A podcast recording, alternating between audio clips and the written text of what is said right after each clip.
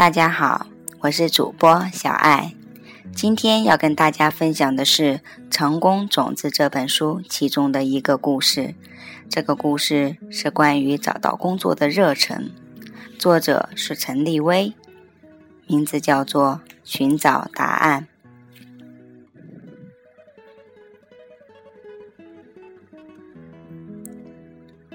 我是一个瑜伽老师，曾经是一间跨国公司的高级秘书。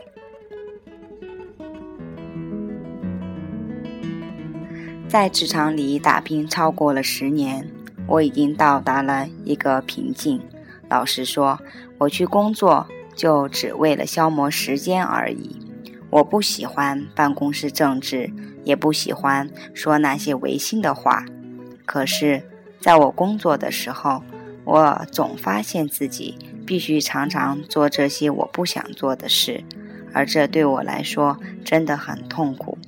我也发现自己开始在工作的时候跟其他同事保持距离。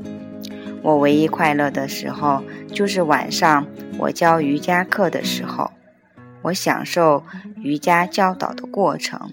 很高兴看到我的学生在摆各个不同的瑜伽姿势的时候变得更加强壮和健康。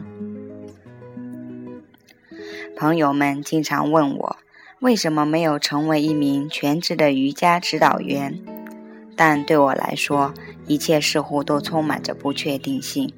我担心仅凭教导瑜伽的微薄收入无法维持生活。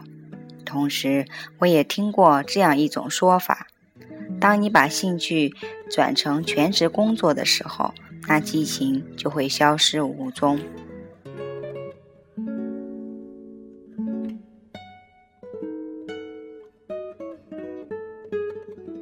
这种种的疑惑和问题，比如我该上哪儿寻找生源和教导地点，都让我裹足不前。除了瑜伽以外，我也同样热爱旅行。当我出国的时候，我会感觉到自由。每一年，我至少会旅行一次。尤其喜欢爬山，因为涉足于山林间的时候，那美丽的自然风光总会带给我一种深深的平静和喜悦。可是，这样的快乐时光总是那么短暂。然后我又必须重新投入工作。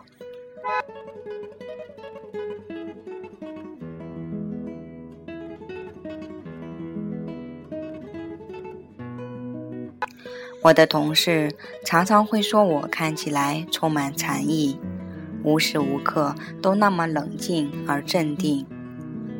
现在我知道是种子的原因。我猜，那应该是我多年来教导瑜伽的种子开花结果。但那时，在那禅意的外衣底下，我一直都在寻找答案。我从很小的时候就一直在探寻什么是真正的幸福，生命的意义又是什么。而当我父亲被前列腺炎癌魔折磨了三年，最终于2007年去世的时候。我就对人生更加充满了疑问：为什么他会遭遇这些事情？我很努力寻求答案，却未果。直到遇见麦克格西，我的生命产生了一百八十度的转变。我在二零一一年三月的公开讲座上遇见了麦克格西，我的一些瑜伽朋友。问我是否想一起去参加一个关于心经的讲座。我其实并不知道那个讲座的讲师是谁，但那讲座的主题却吸引了我，所以我就跟我的弟弟一起去了。当我第一次听到麦克格西提到笔的故事，并解释什么是意识里的种子时，我心里有了共鸣。而那晚之后，这句话就一直不断的在我的脑海里不停回放着：你所要的任何东西，你就必须先给予出去。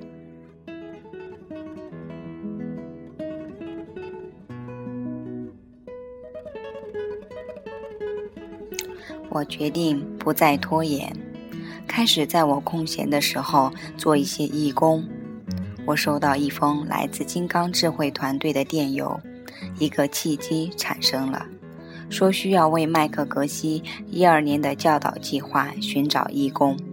那时候我就报名了，就算对于一切都还是知之甚少，而没想到的是，这竟是我生命中最需要的转变。在金刚智慧团队做义工的时候，我找到了喜悦和幸福。我第一次发现金刚法则真的有效，是当我在二零一二年二月收到裁退信的时候。那时我已经为公司服务了十年。很神奇的是，虽然说我不舍得那些跟我一起工作了十年的同事。但我确实感到放松和一种放心的感觉，内心里有一个声音跟我说：“我人生的转折点到了。”在我被裁退后，我花了一些时间来重新整理我的生活，打扫我的房间，并整理所拥有的东西。我也可以贡献更多时间给金刚智慧团队。然后，当我开始我的瑜伽事业的时候，开始有几个朋友来找我，甚至主动义务的帮我规划我的事业。只要我种种子，我真的就不再需要担心或是怀疑怎么去做。用这个方法，工作机会开始越来越多。几个月后，我接收到邀请，金刚智慧一名董事彭文才请我领导2012年麦克格西的批经会。一开始的时候，我很犹豫，因为我担心自己没办法做到。这是一个很大的项目，涉及到180名来自180个国家的参加者，而只有义工支持我筹办这个批经会。我考虑了很久。终于答应要拿下这个角色，希望每一个参加僻静会的人都能够从麦克格西的教导中受益。最后，感谢这些非常优秀又很有奉献精神的义工组员，从头到尾无私的帮忙，我们终于成功了，僻静会圆满落幕。